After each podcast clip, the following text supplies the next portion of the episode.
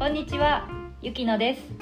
みんなのお仕事。ここではお仕事をテーマにゲストにあれこれ質問させてもらいます。えと言いながらね、今日も前回の続きで、えー普段お仕事をしてるんだけど、それとは別で自分のこう疑問だったり興味だったりに目を向けて動いている、えーそんな人をゲストに迎えているんだけど、ね、また呼んでみたいと思います。こうすけはい、こんにちは。こんにちは、ありがとう。またまたはいよろしくお願いします。また2週間も時間使っちゃいました。いえいえ、ありがとうございます。ね、そう。前回結構、結構ね、結構難しい、お話だ。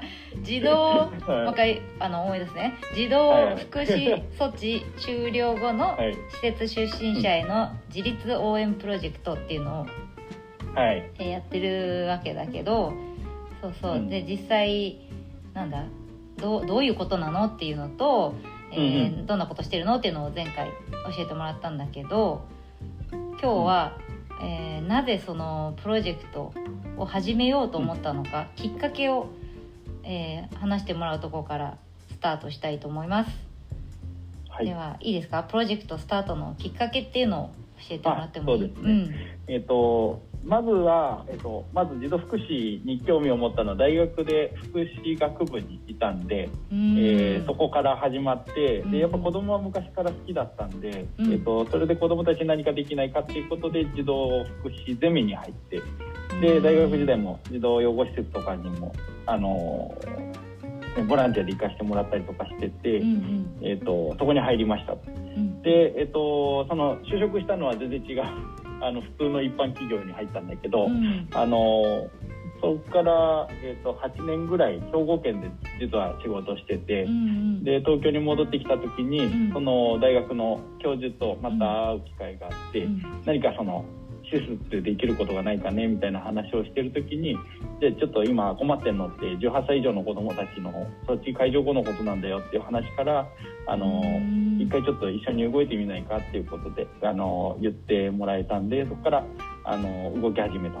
でやっぱその、うんなんだろうな施設だからできることあとは一般企業に勤めてるからできることっていうのがいっぱいあるなと思ってて企業にいるからこそつながりが結構広くて。うんえーその人たちに話してみたらあ私もやりたいあの私もちょっと参加したいとかって言ってくれる人たちがいっぱいこう協力者として出てきて、うんでその人たちの、ね、力を使えば、うん。あのーまた新しい、えー、とその18歳以上の子どもたちに、うん。えー、とフォローすることができるかなと思ったんで、ん。あの始めたっていうのが今回ですね。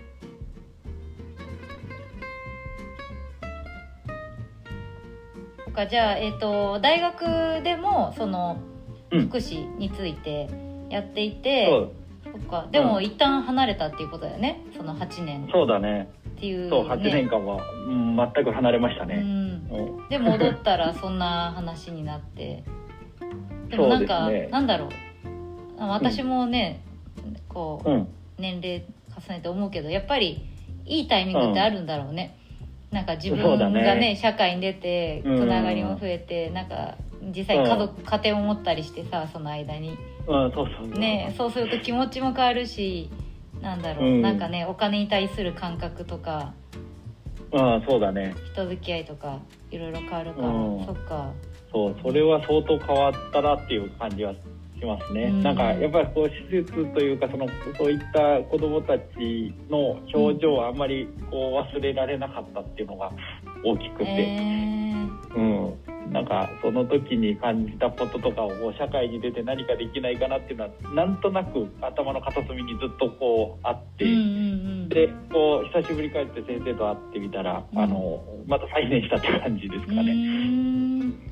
そっか、うんそんな今コスケがプロジェプロジェクトをやっていて聞いてくれてる人はもちろん、うん。まあ、きまだねこのプロジェクトを知らない人に対しても、このプロジェクトをやっていく中でみんなに伝えたいことっていうのは何ですか、うん。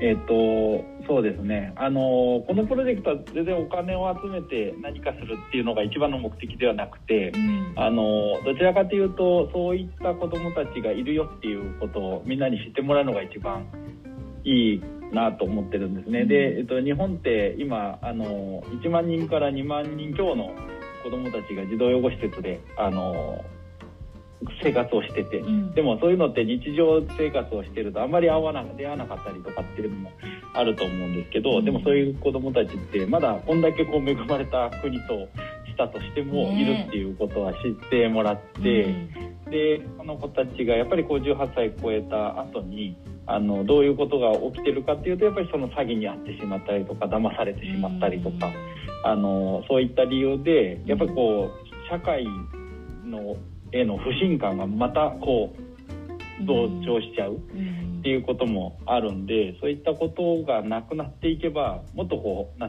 暮らしやすくて誰にでも暮らしやすくてあの、ね、働く場所もこういっぱいあって。うん。でなんか楽しく暮らせるっていう子どもたちが増えていくんだろうなって思うんで、うんそういった方たちをあの救ってあげられる存在に一人でも多くの人がなってくれるとあの、ね、その子たちがなん生活しやすい日本になってくると思うんで。うんうん。そういうことをもらえるきっかけといいなと、まあ、ごめんね。あんまりまとまってない。いやそうだね、なんかそうだよね、うん。まず知るっていうところから。そうそう。で私もさそう康介にインタビューをさせてもらうからねちょっとまあなんプロジェクトの内容をこう読んだりして、うんまあまあ予習した時にさ、うん。なんか小子供だったら何何ができるんだろうと思ってさ、うんあもちろんねそう、まあ、まず知るそういう人がいるっていうことを知ってなんだろうななね知って知っていくっていうのがまず、まあ、大事だと思うしあとはなんだろう、ねなんかまあそのそういう人が身近にいるかもしれないしいないかもしれないだけど、なんだそういう人たちがまあねどういう気持ちかとかさ、その大きくなった時に。ううんんと例えば中学生の子からしたらね18歳って割と近い年齢じゃない、そうだね。う、うんん。でたそうなった時にじゃあ3年後自分がこう自立できるか、うん。家をポンと出て、うん何にもない状態で仕事をしてってできるかって言った時に、ねどうだろうっていう、なんかそういう想像する、うんうん。ね。まあまあ、あくまで想像でしかないけどどうだろうっていうのを考えることって大事かなと思っていて、うんうんでそのためにはね何だろう。何ができるかなと思ったらやっぱ本を読むとかさ。うん。で結構子供には大事なのかなとかもちろんあの学校でね勉強そういう勉強も。したらいいかなとも思うし、うん。本を読んでこう想像できる人になる人の気持ちを考えたりとか、うんそういうことができたらいいなってね小学生とか中学生うにね、ん。こうお金を出して助けようとかそういうのはねもちろんできないからさ ねなんかそういそう人が増えたらうん。もっとお互い優しくなれるのかなってそうだね。うんそう、そういうのってすごく大事で、こう知ってもらえることもすごく大事だし、それでまたつながることがすごく大事だなと思ってて。うん、うんで、あの。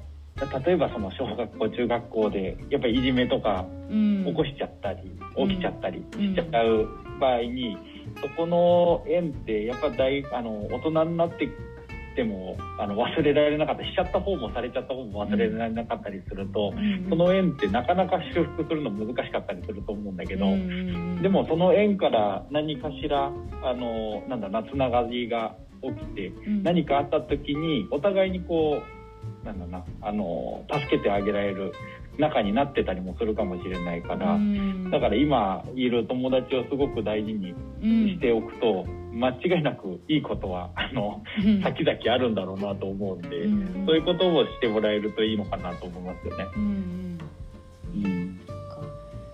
ちょっとプロジェクトから離れた質問をしたいんだけどさ、はい、あのー離れるかどうかも分かんないけど質問して。あ 会社員してるじゃない？コースあは。でこのプロジェクトをリードしてるんでね。立場的には。はいはい。うん、うん。でまあ、家族もいて。うんうん。結構忙しいじゃない？まあまあ。忙しいっていうのかね。自分自身の趣味ってあるの、そうだね、うん。まあなんか趣味というかあの今やってることはすごくこう、なんか自分がやりたくてやれてることなんでう、んなんだろうな今やってることはすごく楽しいうんですよね。その、うん何か自分が人のためになってるって感じでなんかすごい優等生みたいな発言になっちゃうけど あのそういうことをしてるのってやっぱこうなんか楽しいなっていうのがあるし、うん。まあ、自分はもともとその小さい頃からサッカーやってたんでうん。な何かあった時はやっぱサッカーやるっていうのが一番こう楽しみだったりはえしますけど、リフレッシュ。あのまあ、でもーうん、そうだね、うん、今もまだあのソサイチって7人制サッカーやっててあのそういうそソサイチそソサイチっていうねなソサイチ7人制のサッカーがある。へえうん。えソサイチって何かを略してるの、うんいやあんまりよく分かってないんだけど。でもちょっとずつねなんか人気が出てきてあの今関東リーグっていうのがリーグはもう関東とか関西とかそういう地地方ごとのリーグしかないんだけど、うんうん。あのそれも最初入ってたのが1部2部制だったのが今4部まであってえとかっていう、結構大きくなってきてるんー、であのちょっとずつちょっと元プロもなんか一部に入ってきたりとかってなってくると、まあ自分たちの居場所は3部とか4部になってきたけど まあでも楽しくやってますへえそっかなんかね児童福祉措置のこのプロジェクトに加えて、ソサイチも後でちょっとし検索しないといけない そんなことやってた。そっかうん。そっかそうで検索で思い出した。あの、はい。このさプロジェクト今やってるプロジェクトをうん。もうちょっと知りたい、うん。なんだろうしまあなんか目で目で見た方が入ってくるかもしれないし。ってなった場合に、何実際に会ったりとかなんかどこかあホームページがあるとかなんかそういうふうにもうちょっとプロジェクトを知れる何かってある？あはいはいあえっていうのは、うん。もうあのホームページで一般社団法人リーチ小学育英会リーチっていうのカタカナの。リリーチ？リーチ。ラリルレの？カタカナでリーチ。リーチ。そうそうそうラリルレのリリーーチ。で伸ばし棒でチうん。リーチ。小学育英会っていうのを調べてもらえるとうんうん。あのそこにプロジェクトというかその18歳以上の支援をしている内容は載ってて、で多分その、えー、小学育英会調べるとクラウドファンディングも出てくると思うんで、うんううん。んそこで見てもらえるとより分かってもらえるかなと思います。うんうんなんか、うん。あ動画もあるしね。動画もあるんで、うんうんその今やってるその大学の教授だった先生がうん。あの話してる YouTube も載ってるんで、うんうんうん。そういうので見てもらえるとうん。より分かると思いますね。ん。ありがとう、はい。本当にすごい活動だなと思って見いてるけどね。変わるといいよね。そうだね。ねもうちょっとずつ、うん、変わっていく国もね徐々に徐々に、あのー見てくれてる感じはあるけども、うん。やっぱりなかなか、うん。あの子供って国はねあの目が行きづらいところだなとあのこの活動をやってて思ってて。うんうん意外とまあまあすごいく国の批判になっちゃうかもしれないけど。やっぱりこう票票をくれる人にやっぱりあの支援をするっていうのが結構国としては大きく見えてしまうところ。やっぱ高齢の方たちの方があのなんだろうな投票率は高いし。うん。でも子供たちに投票権はなくて。あのそうなった時にうーなかなかね子供への支援をするよりは自分たちがね、うん。あの どうしても選挙で選ばれちゃうんで。やっぱそうなるとさうん。選挙に行こうっていう話になるよね、若者の選挙に行こうっていうね。そうそうそう。そうやって言ってくれてる、うん。えっ、となんだろうな。あの議員さんも結構いいるわけだよね、うん。うんうんうん。子供の行きやすいとか。あの手当を拡充しますとかっていううんうん。言ってくれてるところはあるけども、うん。やっぱりこう今までの方たちっていう方がやっぱ選ばれやすいかなっていうのが、うん。多いので。ねまあ、そういうさ高齢の方とた戦うわけではないけどさああもちろんもちろん、ね、人口的にはさうん。やっぱ高齢者の方が今多いからさ、ね、より一層若者選挙行かないとね、子供たちのそういうのに目が行きにくかったりするそうだね。のかな、うん。ねじゃあみんな選挙行こうねっなんで？て 私も含め。ね。言ってもらったらいいですよね、まあ、そういったプロジェクトとか知ってもらったまたあの投票権のある人たちがうん。より意識がその子供たち向いてくれることもまた一つ、うん。この状況を変えることにもなるだろうなと思って、うか、うん。そうだよね。なんかね、そういう選挙とかも、ね、お恥ずかしながらやっと、やっと分かってきたいや興興味が湧きづらいっていうのが、うん。ね、大人になって もう何十年経ってんのよって感じだけどさ、いやいやいや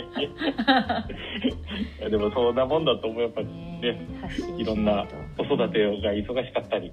とかねなかそういうとなかねころを見る、うん、きっかけがなかったりするんで、ねやっぱ自分の自分のこう身に置き換えられないと難しいね人間。ああそれはすごい難しいと思う。本当に。いや本当勉強になだかりましたら自分も8年はできなかったっていうそっかそっか、ね勉強になります。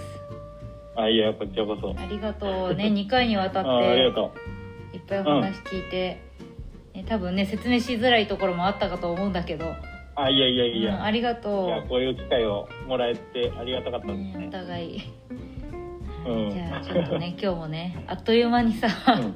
あっという間にあの いいお時間を迎えましてまたお腹のすくお時間で、ねコウスケの最後の質問ね。今日のはい。コウスケのお昼ご飯何か教えてください。今日ちょうど施設にいてあの先生とも一緒なんで、うん。あのこの後お弁当買ってきたからね とんかつのお弁当を食べます。おおいいね。あ先生と。先生と。いいですねかじゃああの良い時間をお過ごしください。はい。はい。じゃあありがとう今日うん。本当に、ありがとうございました、ね聞いてくださった皆さんもありがとうございます。ではお昼にしたいと思います。い。ただきます。じゃあまたいただきねます。またね